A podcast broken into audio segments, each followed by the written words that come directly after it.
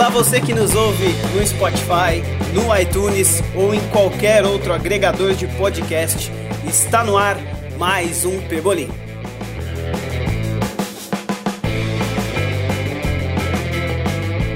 Hoje estamos com o elenco completo. Aqui ao meu lado, Igor Ricardo.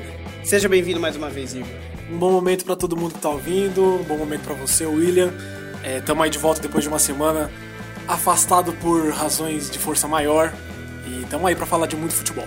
É isso aí, desde já adianto para vocês, sigam a gente nas redes sociais, é Pebolim Podcast, tanto no Instagram quanto no Twitter. Se você quiser seguir a gente individualmente, o meu minha arroba no Twitter é Williamdovski, com W no fim, e o seu Igor. Eu nunca e sei o, o meu, seu. O meu é HGRCRD, é Igor Ricardo sem nenhuma vogal. Que categoria. Hoje no podcast a gente vai falar sobre muito futebol para variar, mas tem Copa do Mundo Feminina, tem amistoso da seleção brasileira que nesta semana faz a sua estreia na Copa América.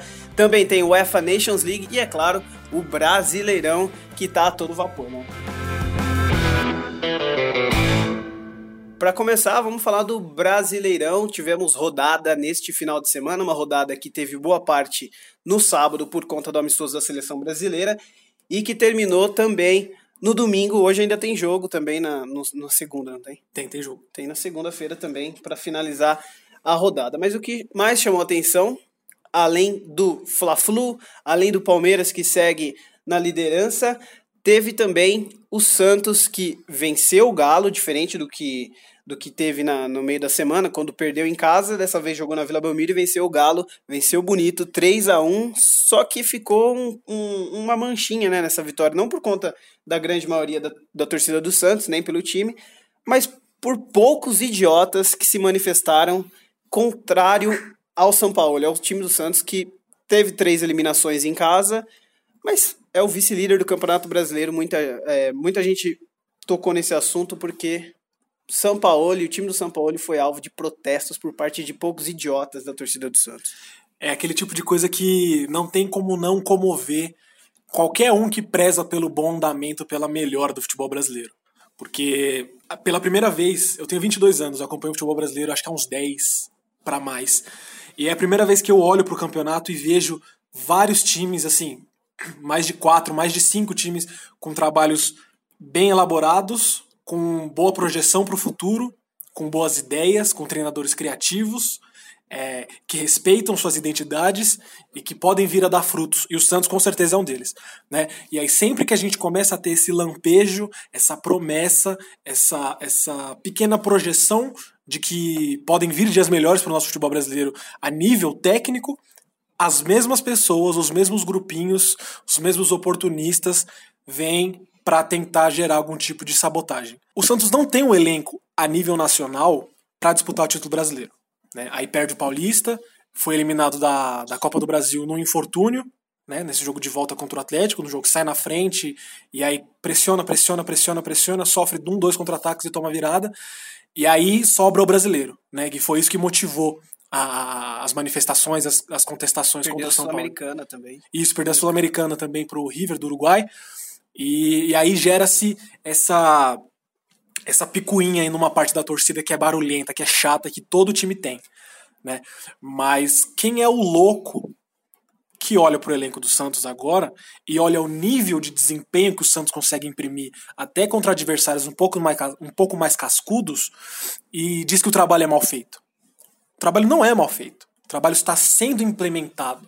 Sabe? É um trabalho de seis meses. Né? O time já tem uma identidade, já consegue criar muitas chances de gol, consegue ser vitorioso na maior parte de suas partidas. Tem um deslize aqui, tem um deslize ali, às vezes quando sai perdendo acaba se abrindo demais, né? Mas é natural, é um processo gradativo. Né? E pela identidade que o São Paulo tem, de não ser um cara que pensa primeiro na defesa para depois pensar no ataque, é natural que esse tipo de, de, de escorregão aconteça né?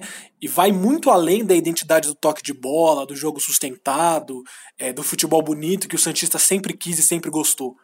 É uma questão de mentalidade que não vai vir de uma hora para outra. O São Paulo faz questão de falar sempre que o Santos, além de ter o amor pelo balão, que ele sempre preza, tem que jogar com fúria. com fúria para afogar o adversário, para não dar espaço, para estar tá sempre com a bola. Só que é o tipo de coisa que não é todo elenco que você vai bater a carteira ali de primeira e o cara vai simplesmente assimilar e começar a jogar por música, né? É diferente, por exemplo, você contratar um treinador como é, um Mano Menezes da vida, um Felipão da vida, que tem seus enormes méritos nos seus trabalhos, mas que prezam por um jogo mais simples, que é de, é de assimilação mais rápida né? Que a exigência desse tipo de jogo defensivo e de preenchimento de espaço, ela é mais física do que mental. No caso do Santos, ela é mais mental, embora também seja extremamente física. Né? Eu não estou exigindo que o torcedor comum, o cara que não estuda futebol, que não presta atenção nos detalhes e que não tem entendimento da causa, entenda esses pormenores, esses detalhes que quem, quem, quem, quem perde um pouco mais de tempo, quem gasta um pouco mais de tempo prestando atenção, percebe. Mas é, é, é, mandatório, é mandatório que até o torcedor mais simplista, que menos presta atenção e que mais quer ter razão na mesa de boteco, tenha a compreensão de que para o Santos jogar bem, do jeito que as pessoas esperam que o Santos jogue bem, por identidade, vai demorar, vai levar tempo e que muitas vezes os resultados não vão ser positivos. Né? Existe muito essa, essa, esse, esse problema de que quando você tem um trabalho ruim que melhora um pouco e não ganha nada, ele é jogado na mesma sacola dos outros. Sim. É preciso entender que às vezes um trabalho ruim que dá lugar a um trabalho que tem uma projeção um pouco melhor, esse trabalho que dá uma projeção um pouco melhor, ele precisa de mais tempo para ser mais implantado, para você melhorar o elenco, para você implantar a filosofia e para você colocar na cabeça dos jogadores que a ideia daqui para frente é essa, né? E eu sei que eu tô falando demais já, mas é é importante puxar também já para o Fluminense, que, que tem uma identidade de jogo parecida com a do Santos, com o Fernando Diniz, e, e que apesar de, de o time conseguir jogar muito bem, os resultados tem demorado a vir, tem custado a vir muito por, por, por conta do nível do elenco. O Fluminense troca de presidente, passa, passou por uma eleição na semana passada. Uhum.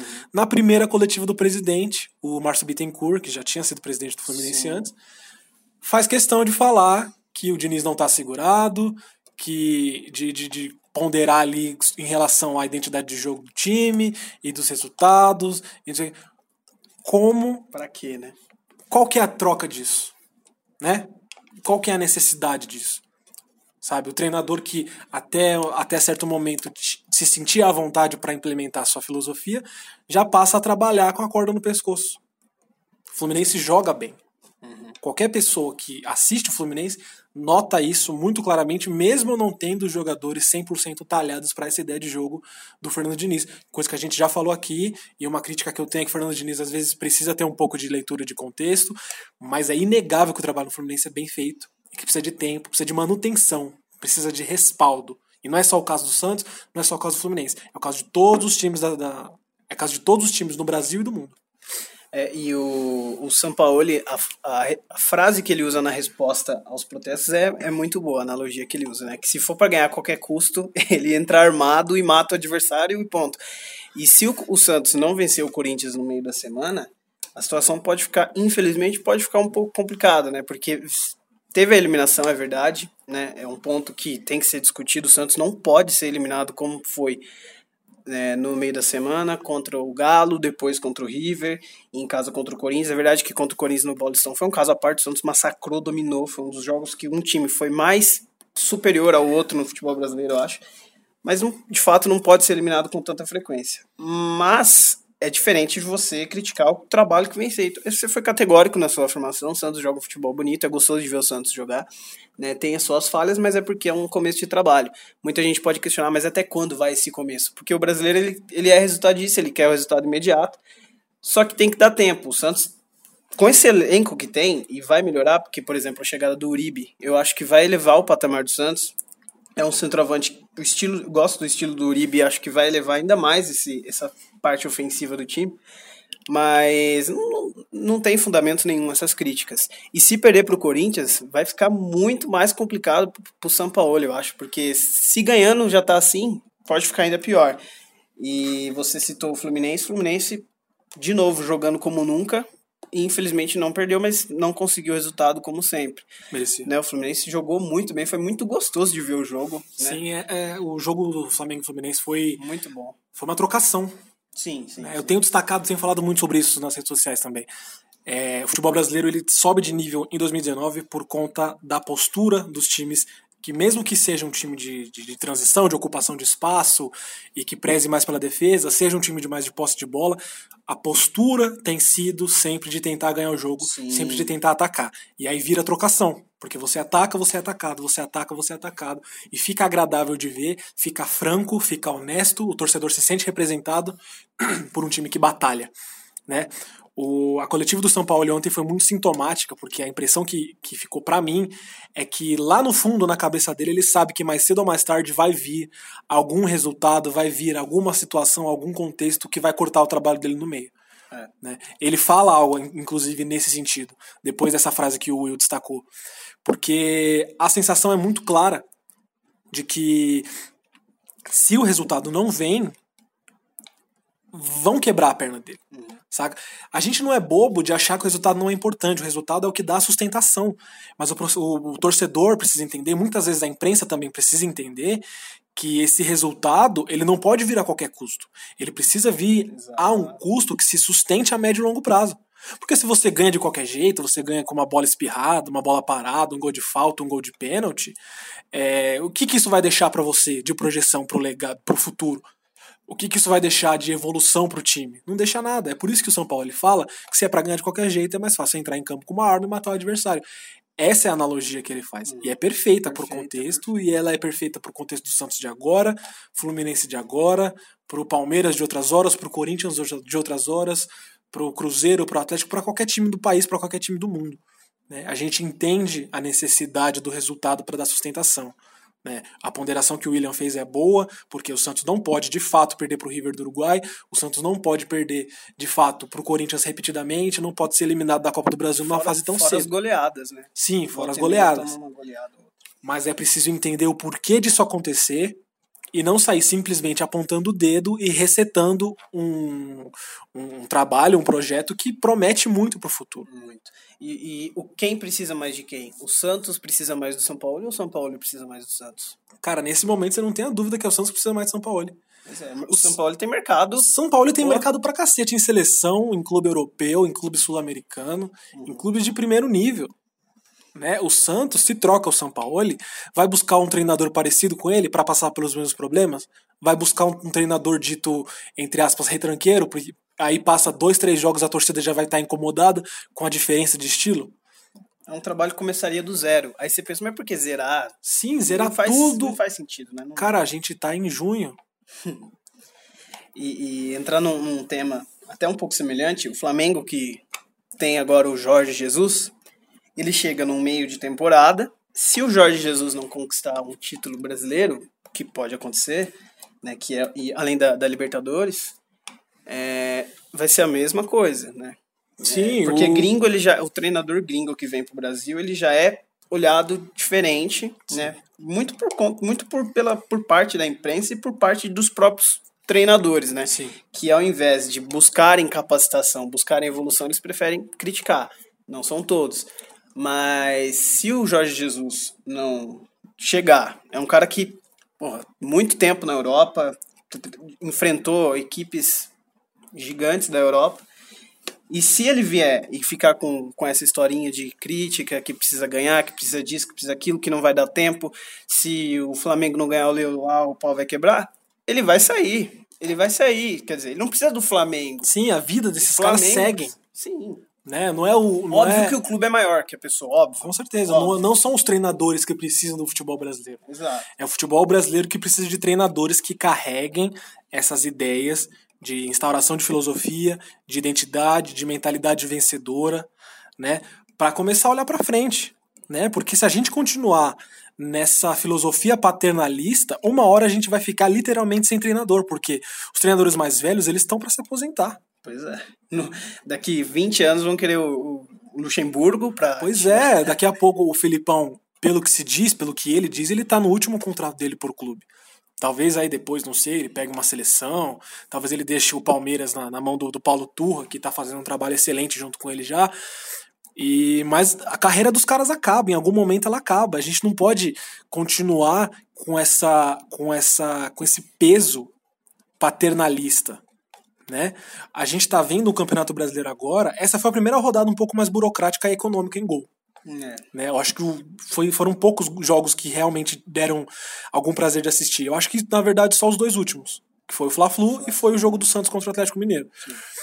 E antes dessa rodada, ao longo do campeonato até aqui, a gente viu que dá para ser melhor do que vinha sendo. O Campeonato Brasileiro de 2019, ele vinha sendo, neste começo, um dos mais legais de se ver. E ele pode continuar sendo, ele pode ser o marco zero de uma mudança estrutural no futebol brasileiro porque tem muito tipo de trabalho diferente coexistindo, se respeitando e se desafiando. Agora, o Santos não pode se deixar levar por uma bobagem emocionada e precipitada de torcedor. Tudo bem que é um grupinho, mas essa galera faz barulho. Sim. A gente sabe que faz barulho, a gente cansou de ver a torta direita em tudo quanto é time.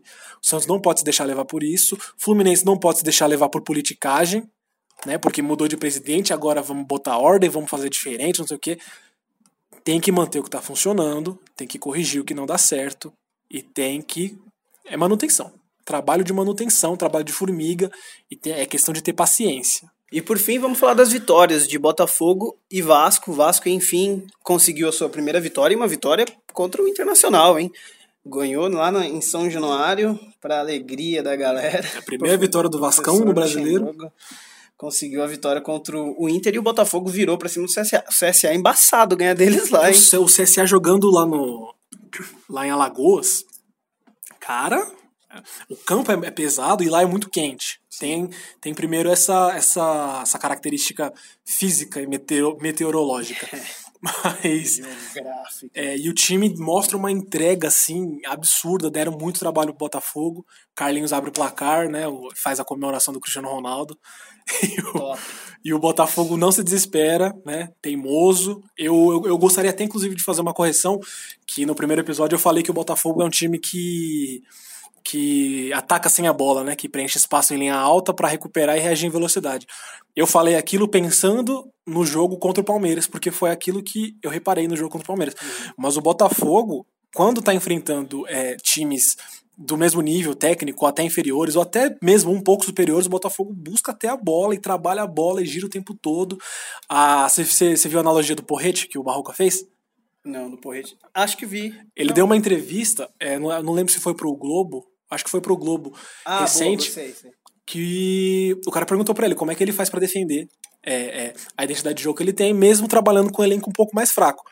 E a analogia que ele faz é perfeita. Ele falou, imagina que você coloca dois caras para brigar, 10 minutos aqui, agora, neste momento, e aí 70% um dos caras vai ter um porrete na mão, 30% o outro cara vai ter o porrete na mão. Qual dos dois tem a chance maior de ganhar? é o cara que tá com o porrete na mão por mais tempo. O que não tem o porrete na mão pode acabar encaixando um soco no queixo e derrubar por nocaute e ganhar a luta? Pode. Não é difícil, não é, não, é, não é tão improvável que isso aconteça. Mas a chance, quando você tem o porrete na mão, é maior. A bola é o porrete. Quando você tem a bola por mais tempo, você controla o jogo por mais tempo e você tendo o porrete, você pode agredir o seu adversário e ganhar a partida. O Botafogo virou pelas mãos do Barroca e tá virando, e é um projeto que vai se instaurar cada vez mais, a gente torce muito por isso, e um time corajoso.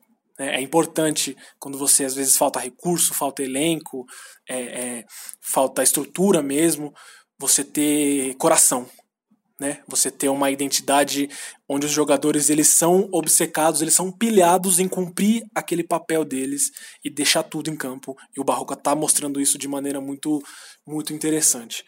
E puxando aí para outro motivador, a primeira vitória do novo projeto do professor Vanderlei no Vasco, que foi daquele jeito ali, né? O segundo gol ali que foi uma bola parada e sobra na cabeça do, do jogador do Vasco e consegue ganhar do Inter que cascudo, difícil de jogar contra, muito rápido na transição, mas o Vascão aí começa começou, não sei se dá para dizer que dá que vai manter, mostrar algum sinal de reação na mão do professor Vanderlei. É, foi a rodada, foi a semana das analogias, né? Foi o porrete é. e foi o revólver para matar adversário.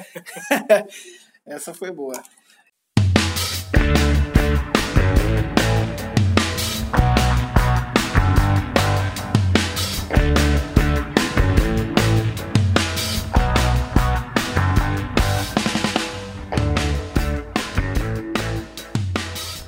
Max Lopes, no auge, Max Lopes ou Louco Abreu? Louco Abreu, fácil. Respeite, rapaz. Bom, o Louco Abreu jogou Copa, né? E por falar em Copa, começou a Copa Feminina e também a seleção brasileira masculina jogou contra Honduras e goleou. Já que é pra jogar contra a seleção fraca, não tem problema nenhum, pode jogar. Quer jogar contra a seleção fraca, joga. Mas tem que jogar bem e golear. Golear Sim. não, mas tem que jogar bem, tem que jogar bem. Jogou, né? É, Jogou. É, existe essa coisa de você marcar um amistoso antes do campeonato, você marca um amistoso contra um time um pouco mais fraquinho para usar de sparring e aumentar a confiança da rapaziada. Sim. Né, quem joga o famigerado Football Manager hum. sabe que isso é bom para moral e que dá uma dá uma espichada no ânimo. E o Brasil pegou Honduras ali sem o Neymar já, é, e a seleção de Honduras ficou rapidamente com um a menos, né? E não tomou conhecimento. Né? Eu acho bacana que o Brasil comece a buscar um norte sem a presença do Neymar. Né? Comece a pensar em como seria uma vida sem o Neymar. Por quê? O Neymar vai ficar fora para sempre? Não vai ficar fora para sempre. Mas o Brasil precisa de, de um coletivo que funcione Sim. apesar do Neymar. Né? Porque aí tendo o Neymar, o Neymar vira apenas mais uma arma é uma arma fortíssima, porque ele é um jogador extremamente talentoso, apesar dos problemas ali dentro de campo de, de, de se jogar muito e de, às vezes ser um pouco fominha, mas vão ter momentos onde o adversário vai conseguir neutralizar o Neymar, onde o Neymar vai ser um desfalque, como foi nas últimas duas Copas do Mundo, e o Brasil não soube o que fazer, né? E tendo esse coletivo bem trabalhado para funcionar sem ele, o jogo fica mais rápido, fica menos é, viciado, né? Porque a gente repara que o Brasil procura muito o Neymar todo tempo que tem a bola e é, trabalhando essa ideia de, de, de uma vida pós-Neymar, uma vida além Neymar, a gente vê uma seleção muito, muito móvel, muito talentosa, muito rápida, muito jovial.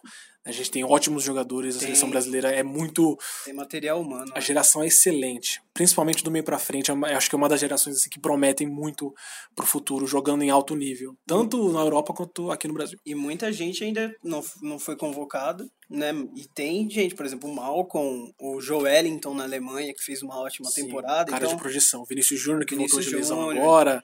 É, o João Pedro do Fluminense, que pro futuro pode ser um puta de um craque, a gente não tem certeza ainda Sim, disso. O Douglas do que era do, do Vasco, do Vasco que, tá que é do City, tá no Girona. É, a gente tem tava na ponta, ah, o Pedro do Fluminense. com certeza. É, a gente é, tem gente boa na seleção e tem gente boa que vai vir a ocupar espaço na seleção. Tem o Vitão, zagueiro do Palmeiras também. Tem o Felipe, que é do que era do Corinthians, que já é um pouco mais velho, né? Não é da nova geração, sim, sim. mas que poderia muito bem ocupar uma das vagas que não deve para nenhum dos zagueiros que é convocado. É. Então e vai evoluir ainda mais, né? Agora jogando numa grande uma grande liga é, europeia. Exatamente. O Atlético de Madrid ali com, com o Simeone, que é, uma, é um treinador de ocupação de espaço, de força, de transição. Sim. E a expectativa que eu tenho em relação à qualidade do jogo, do, do jogo jogado do Brasil é muito positiva. Agora, existe uma, uma belíssima distância entre a expectativa e a realidade. A gente tem que esperar um pouco mais. Né? Vamos ver como que, como que a rapaziada se comporta na Copa América e principalmente como que, como, como que se desenrola essa situação de jogar sem o Neymar e como que se desenrola pro lado do Neymar também, que tem todo esse problema que vocês sabem muito bem e que nem é. compensa a gente ficar lucubrando aqui sobre. Exato, é. O Brasil estreia na sexta-feira, às nove e meia da noite, contra a Bolívia. O jogo vai ser no Morumbi. Tem, é, é franco favorito. O Brasil é, é franco favorito para ser o campeão, né? Joga em casa.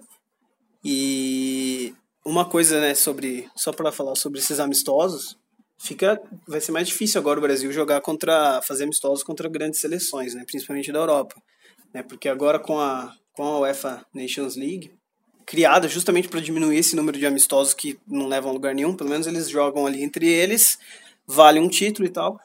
Vai ser difícil o Brasil encaixar no seu calendário de amistosos algum, Então vai acabar tendo que enfrentar essas seleções fracas mesmo, né? E é Sim. natural você, porque você enfrenta um time que não, não, não ameaça a sua defesa. O Alisson, o Ederson no, no jogo anterior e o Alisson nesse praticamente não foram testados, né? Então fica difícil você testar isso. Sim. Né? E tem que ter um jeito de, pô, se eu, se eu não vou sofrer ataque, então eu vou ter que melhorar a minha equipe de alguma maneira, né? E tenho que jogar bem, tenho que testar as, as, as opções que tem, né? Mas é de fato teve uma, uma evolução, né? É interessante, o Brasil realmente jogou bem, foi interessante, embora eu tenha assistido só o final do jogo, assisti a, a final da Portugal e Holanda, é mas é uma evolução e vamos ver como vai ser nessa Copa América, né? Um, uma questão do Tite é que ele é muito teimoso nas ideias que ele tem.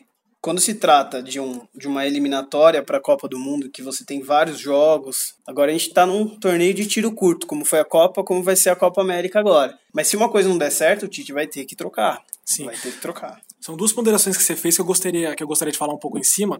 É, a primeira é sobre a questão dos amistosos, que o Brasil agora só vai pegar adversários mais fracos, consideravelmente mais fracos na, nessas preparações, e isso distorce um pouco a realidade, né? Porque aí você vai ter vários jogadores com um número absurdo de gols, uhum. né? Você vai, sei lá, aproxima o Neymar, por exemplo. Digamos que, o, digamos que o Neymar, depois de vários jogos nesses amistosos, consiga fazer, sei lá, 20, 30 gols.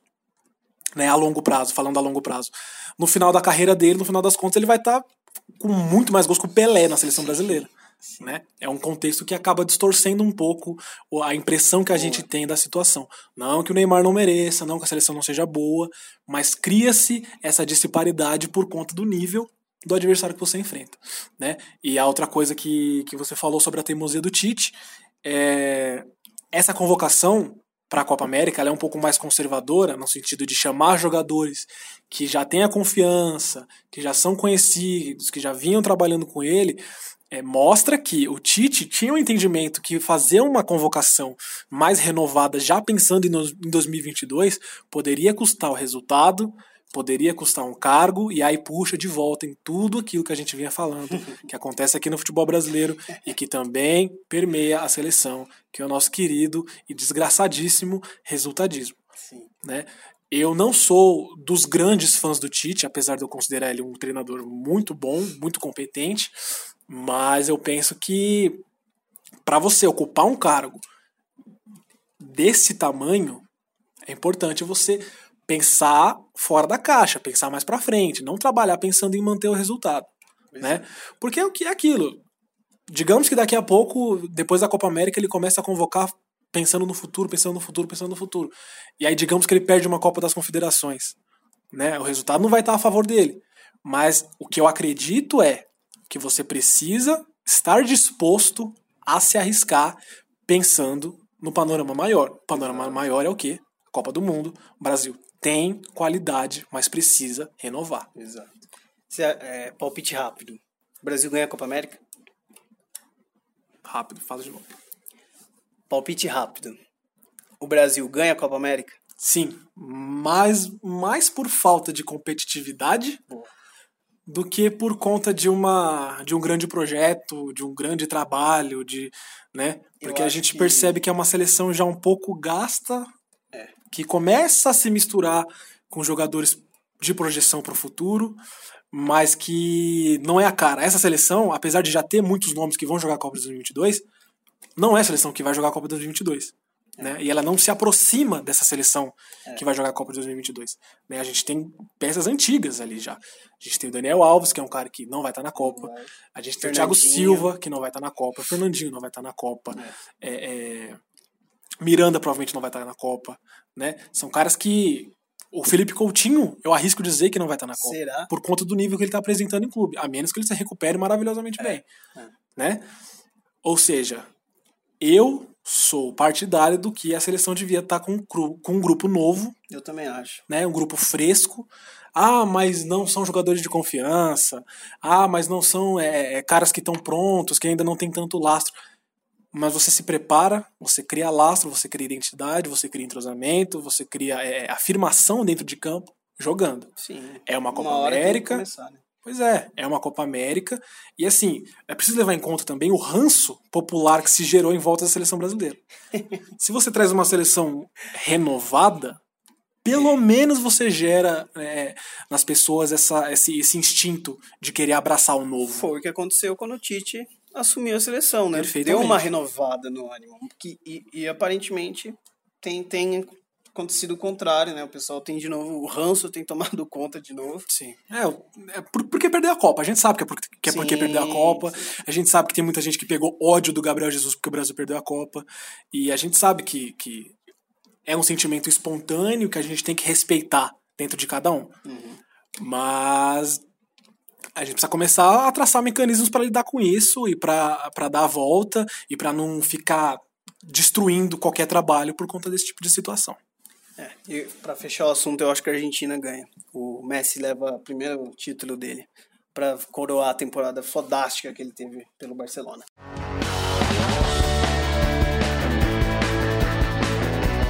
Agora vamos pro futebol feminino. Cristiane meteu um hat-trick contra a Jamaica e o Brasil conquista seus primeiros três pontos, lidera o grupo.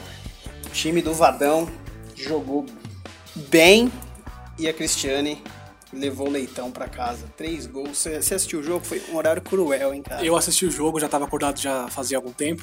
Não sei por que desgraça eu acordei cedo no domingo. Mas foi bom, foi bom estar acordado porque é, a seleção brasileira feminina, você salta aos olhos a qualidade técnica que tem em cada uma ali. E o que falta de, de simpatia com a masculina sobra. A gente tem com a feminina. Né? Sobra. É, Apesar dos pesares, né? o, que a, o que cerca o, o, time feminino, né? o Vadão, enfim, Sim. a comissão técnica. É, é, de fato a qualidade individual delas é realmente fantástica. Sim. As jogadoras elas, elas têm essa, além da qualidade, elas têm muito carisma e elas Sim. mostram transparece, transborda muito durante o jogo a vontade que elas têm de estar ali e a diferença anímica entre o futebol feminino e o futebol masculino, ela é muito latente, ela é muito, né? Sim, sim. Ela tá ali e você bate o olho, você sente, né? O Vadão é um treinador bastante arcaico, né? Para ser medieval, ponderado, para ser ponderado, um treinador bastante arcaico. E a impressão que dá é que a seleção ganha apesar dele. Né? A seleção ganhou da Jamaica apesar dele. A seleção vinha de nove derrotas seguidas. E aí a gente vê o tamanho da negligência, né?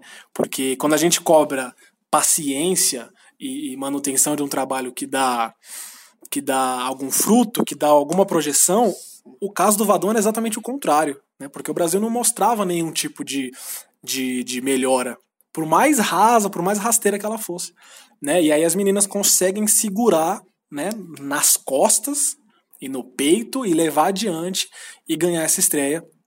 É, jogaço da Cristiane, jogaço da Debinha, jogaço da Formiga, jogaço da Kathleen na zaga também, que eu não conhecia, conheci agora. A Bárbara também teve excelentes aparições nos momentos que a Jamaica conseguiu. É, teve um chute no primeiro tempo maravilhoso, no segundo tempo a Jamaica ameaçou muito pelo alto e a Bárbara estava em todas, goleiraça, e dá gosto, dá muito gosto, até para quem, quem não acompanha tanto, que é o meu caso, acredito que seja o seu também. É, a gente bate o olho e se sente representado como há muito tempo não se sentia representado pela seleção masculina. E essa Copa do Mundo ela pode ser um divisor de águas, né? Porque é um assunto, inclusive, que a gente poderia ter debatido no, no, na semana passada num programa que foi dedicado para a Copa do Mundo Feminina. Curto, merecia muito mais, mas foi curto devido a forças maiores, né? Inclusive, um abraço para o Bruno Bezerra, que participou, levou o programa nas costas na semana passada. Mas enfim, essa Copa do Mundo ela pode ser um divisor de águas no que diz respeito a, ao público, né, ao torcedor acompanhar mais a seleção brasileira feminina, o futebol feminino como um todo. Né? É bem verdade que a Band sempre, a Bandeirantes sempre transmitiu, sempre deu uma atenção especial para o futebol feminino, para a seleção brasileira, né? Muito marcado, inclusive, pela, pela, pela representatividade que tem o Luciano do Vale, né? que, que sempre tratou com muito carinho essa seleção feminina. Mas essa Copa do Mundo pode aproximar o torcedor brasileiro do futebol feminino, porque a gente está na Globo, é óbvio que não dá para comparar o tamanho que tem uma partida da seleção ser transmitida na Band como ser transmitida na Globo. Né? Mas ao que parece, o público tem, ao menos, criado interesse de acompanhar é, o futebol feminino. É bem verdade que boa parte dessa galera vai simplesmente parar depois que acabar a Copa, é bem verdade. Mas ao menos uma parte, uma fração dessa, desse pessoal parece que começou a querer acompanhar mais, né? A gente, por exemplo, né, você comentou esses dias que ia querer, parece que o Arsenal, né? Que, que por sinal tem um dos melhores times femininos da Europa e do mundo. Você disse que talvez o seu, a sua porta de entrada para o futebol feminino fosse o Arsenal. Sim. E para muitos brasileiros, a porta de entrada para o futebol feminino pode ser essa Copa do Mundo e pode ser esse time. Com certeza. Né? E eu ainda acho que vai ser muito, mas muito difícil o Brasil conquistar o título, mas mesmo assim, né? Pela, pela simpatia que esse time dá, né? As meninas que são fantásticas dão esse, esse prazer para o torcedor que não que muitos não têm com o futebol masculino, mas pode ser de fato a porta de entrada, né? por conta da Globo ter comprado isso, que eu acho muito legal, muito legal, os comerciais muito legais, tem que, tem que destacar isso, né? A publicidade que tem em volta da Copa do Mundo Feminina. E TV aberta e tal, o Sport TV transmitindo todos os jogos, ainda que não seja no Sport TV 1, mas enfim, tá transmitindo todos os jogos. Eu acho que uma hora tem que começar. Sim. E eu acho que esse começo tem sido bacana, tem sido legal e o futebol feminino é muito legal, né? Tem, tem, tem muita gente que fala que não assiste porque não gosta da qualidade técnica, mas a gente assiste o Campeonato Brasileiro. Pô, o cara assiste, assiste, sei lá, Corinthians e Ferroviária às sete da noite, de um domingo chuvoso, Porra. e depois vai querer vir reclamar do nível apresentado do Campeonato de Futebol Feminino. É, é machismo. Partimos desse pressuposto. É machismo. É porque ele gosta de futebol, se ele gosta de futebol, ele gosta de futebol. Acabou. Exato. Não tem argumento. Né? É engraçado o Will ter citado o, o Arsenal, porque quando o Guardiola ganha o título da, da FA sim, Cup, sim. na coletiva, alguém fala, ah, a primeira vez que isso acontece na Inglaterra, e ele levanta o dedo e fala, não, não, não, a primeira vez que aconteceu na Inglaterra foi com o Arsenal, o futebol feminino conseguiu fazer. E eu tinha comentado sobre isso, sobre o Arsenal poder ser a minha porta de entrada para o futebol feminino, por quê? Porque lá, apesar de também ter, ter problemas de, de falta de atenção, falta de foco para o futebol feminino, lá a estrutura e a mentalidade de querer fomentar a, a melhora da modalidade, ela permite que o nível cresça. Né? A gente tem o exemplo do Arsenal na Inglaterra, que é um clube excelente. O Manchester City também tem feito um trabalho muito especial, muito dedicado na melhora do nível do futebol feminino. A estrutura é a mesma do, do time masculino Sim, e feminino. eles trabalham juntos. É, é, acho que o primordial é isso. Sim. Né? O, o, Palmeiras, por exemplo, não, não permitiu que o time feminino jogasse no Allianz Parque. Pois é, eu vou chegar exemplo, lá. Inclusive, um eu vou chegar lá. O Lyon também é outro exemplo que ganhou a Champions agora também. Sim. Ou seja, lá na Europa, é, a gente não vai a gente não vai ser leviano de falar aqui que na Europa o futebol feminino tem a mesma importância, a mesma atenção, a, a mesma energia depositada que o futebol masculino. Isso é mentira.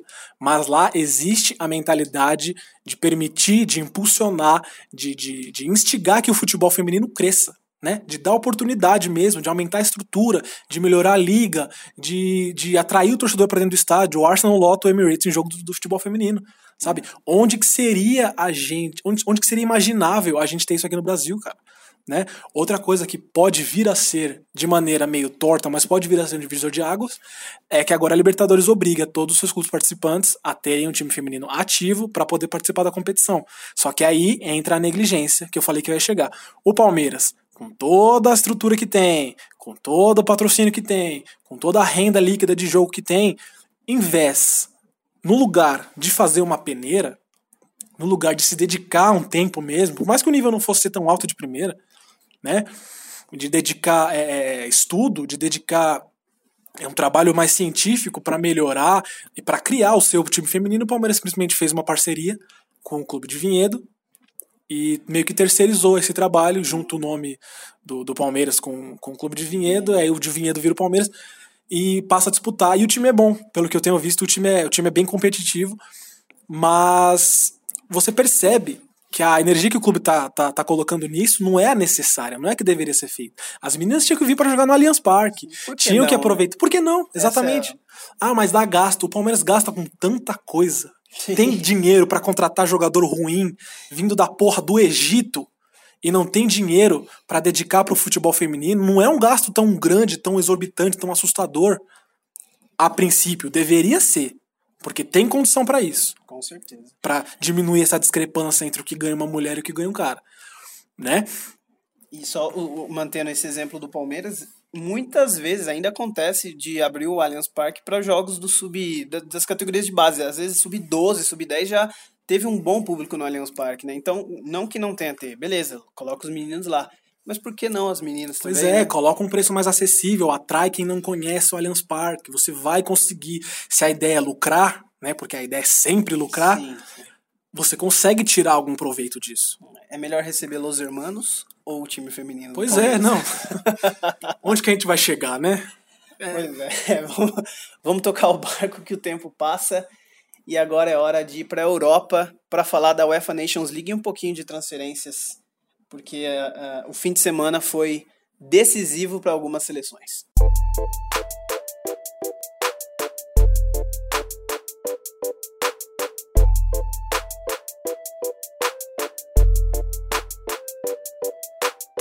Em Portugal, Portugal devolveu o vexame que passou em 2004, quando perdeu em casa para a Grécia e a Eurocopa, lógico, não tem o mesmo peso, mas conquistou o título e a Holanda mais uma vez sem ganhar porra nenhuma. Portugal venceu 1 a 0 gol do Gonçalo Guedes, superestimadíssimo, eu acho esse Do jogador. Valência, né? Superestimadíssimo.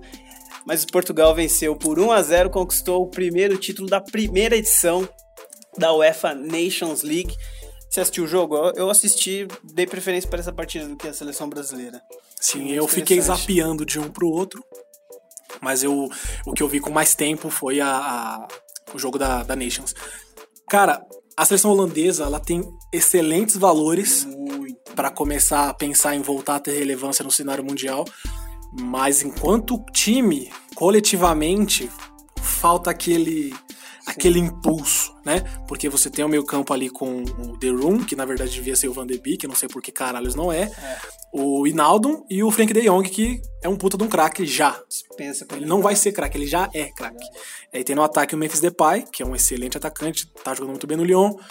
É, Babel, O Babel e o Bergvin. Bergvin do PSV. bom jogador também. E o Babel já fósforo queimado de tudo, já não oferece muita coisa. E tem o Luke De Jong no banco, que é um centroavante interessantíssimo, forte, alto, de impulsão, bom cabeceio. Não sei por que não é titular. Entrou só no final do jogo, quando a Laranja Mecânica só cruzava a bola na área, né? Parecia mais um espremedor do que uma laranja mecânica.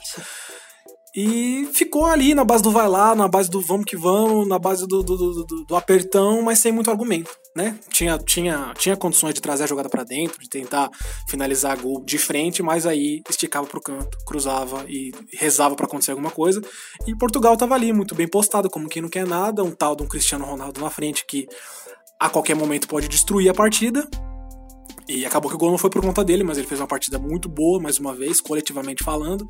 E no lance de contra-ataque, numa transição rápida, que foi a maneira que Portugal conseguiu ameaçar o tempo todo, sai o gol do Gonçalo Guedes, o Silas ainda consegue encostar na bola, sem muito o que fazer, né, por conta da, da força do chute. E Portugal consegue aí ganhar sua segunda taça em um período curto de tempo, né? Sim, Ganhou sim. a Euro em 2016 e ganhou a Nations League agora. E que jogador é o Bernardo Silva? Sou muito fã desse Sou cara. fã dele também, cara. Nossa senhora. Bernardo Silva é do tipo de cara que a gente vê agora e sabe que daqui a dois, três anos ele vai estar ali é, postulante a, a- a- ao pódio dos melhores do mundo. Com porque, cara, compete demais, ele é muito completo. Né? Isso passa muito pelo trabalho feito pelo Guardiola de lapidação dele desde que ele chegou no City. Joga pela ponta, joga pela meia, Como cresceu. joga mais pra frente, joga mais ajudando na construção desde o princípio. Completaço. Fã. variar, né? Mais um jogador que o Guardiola lapida. Pois é, não. O talento do cara é um Midas. É um Midas. Pois é, é, e o, o Delite, o zagueiro da, da Holanda, também baita de um jogador, meu Deus do céu, como é, é jovem e maduro e sensacional. Ele deu uma entrevista falando que ainda não definiu o seu futuro, então não deu a entender se ele fica, se ele sai. E aí a gente entra nesse tópico de transferências. É, o Delite tem mercado pra caralho na Europa. Escolhe time. Nossa, Escolhe time. boa parte né, desse time do Ajax, que uma parte é bem jovem, outra nem tanto. Sim. Mas ele, meu Deus do céu, eu acho que é o melhor custo-benefício, eu acho que além do, do Frank. Sim, ele, ele comentou que depois do jogo o Cristiano Ronaldo deu uma colada nele e pediu pra ele pra Juventus e tal. E aí disse que ficou meio sem jeito, deu uma risada. Mas ele, ele pode escolher o time que ele, que ele quer jogar. Né? E aí a gente pode tentar é, abrir esse leque e tentar imaginar o que seria melhor pra ele. Ele tem condição de jogar numa equipe que controla o jogo, perfeitamente, porque a saída de bola dele é excelente, ele, ele consegue até driblar, ele, né, ele Fluminense tem... pode jogar no Flu. no Santos. Não mas falando sério, ele pode jogar no City com uma tranquilidade, Fácil. também pode jogar num time forte na transição, porque tem um bom passo progressivo. Pode fazer a dupla da Holanda no Liverpool, Sim, tranquilamente. Pode jogar na Juventus, realizar claro. a vontade do Cristiano Ronaldo. Digamos que a Juventus vá trabalhar com Sarri, como se fala por aí, que é um treinador de controle, de posse de bola, de construção constante. Delite encaixa perfeitamente, porque é parecido com o que o Ajax faz, né? Manchester United, que já acha um pouco mais improvável, É. mas aí seria pensando do quê? No, no futuro, seria um líder dessa nova geração, seria um líder do clube pro futuro, porque ele tem esse instinto muito é, enraizado nele, mesmo tendo 18 anos, ele é um cara que parece ter seus 28, Sim. né, dentro de campo, ou seja, escolhe time e escolhe entre os melhores, até o Real Madrid, é, o Barcelona, que era quem teve mais próximo dele por algum tempo, mas o Barcelona a gente tem visto aí que não sabe muito bem o que que é da vida a nível de, de, de identidade de jogo. E vamos torcer para que ele faça a melhor escolha possível. E a gente tem certeza que ele e o De Jong também, assim como o David Neres que tá lá, é, Van de Beek também, vão ser grandes figuras do nosso futebol mundial aí por muito tempo. Muito. A gente vive uma, uma fase muito legal né, de assistir o futebol mundial. Muitos jogadores jovens com talento impressionante. E o Hazard, oficialmente no Real Madrid. Você vai começar a gostar do Real Madrid agora? Gostar do Real Madrid é é um tipo de coisa que eu acho que eu teria que morrer e, e ressuscitar para talvez ter alguma possibilidade. Mas olhando pro time Tá bonito, tá bonito. que pode se desenhar, é, não tem como não ter simpatia pelo grupo, né? Porque tem o Vinícius Júnior, que eu já gosto bastante.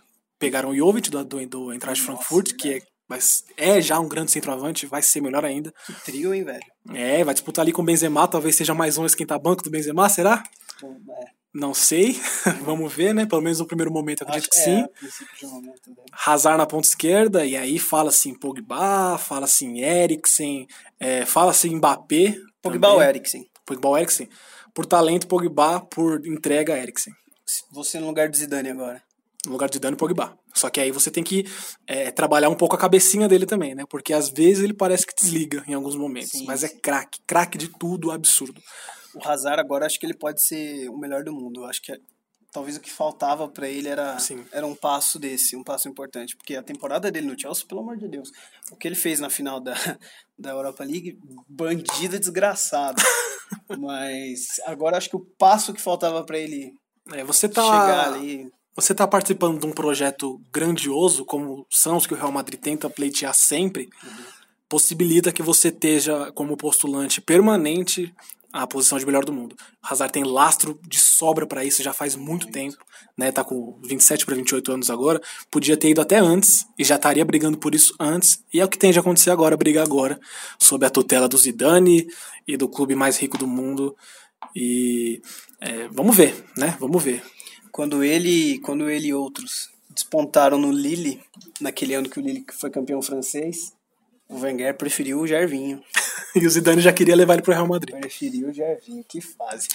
Bom, é isso. Vamos encerrar? Chega por encerrar. hoje? Chega por hoje. Chega por hoje. O podcast Pebolim encerra por aqui. Nessa semana a gente fez o prometido. Estamos aqui com o elenco completo. Semana que vem estamos de volta. Você sempre lembrando, siga a gente. Podcast, é, Pebolim Podcast, Instagram e, e Twitter. Semana que vem a gente tá de volta. Vamos falar de muita coisa. Vamos falar da vitória da sele- seleção brasileira. Pode anotar aí. A estreia do, do Brasil com um empate contra a Bolívia. Sim. E o Arsenal contratando. Não. O Arsenal. Se eu começar a falar do Arsenal, cara, a gente vai fechar o podcast? Eu só espero que na semana que vem a gente tenha mais notícias de transferência, né? Porque abriu a janela. Sim, é. Quando abre a janela, a gente gosta de, de conversinha, a gente gosta, gosta do, do baixar o Nelson Rubens, baixar a Luciana Gimenez e especular. Pois é. Nessa Forte semana- abraço. E o Toronto conquista o título hoje também. Se Deus quiser. Bem contra o mal. Valeu. Obrigado. Até a próxima.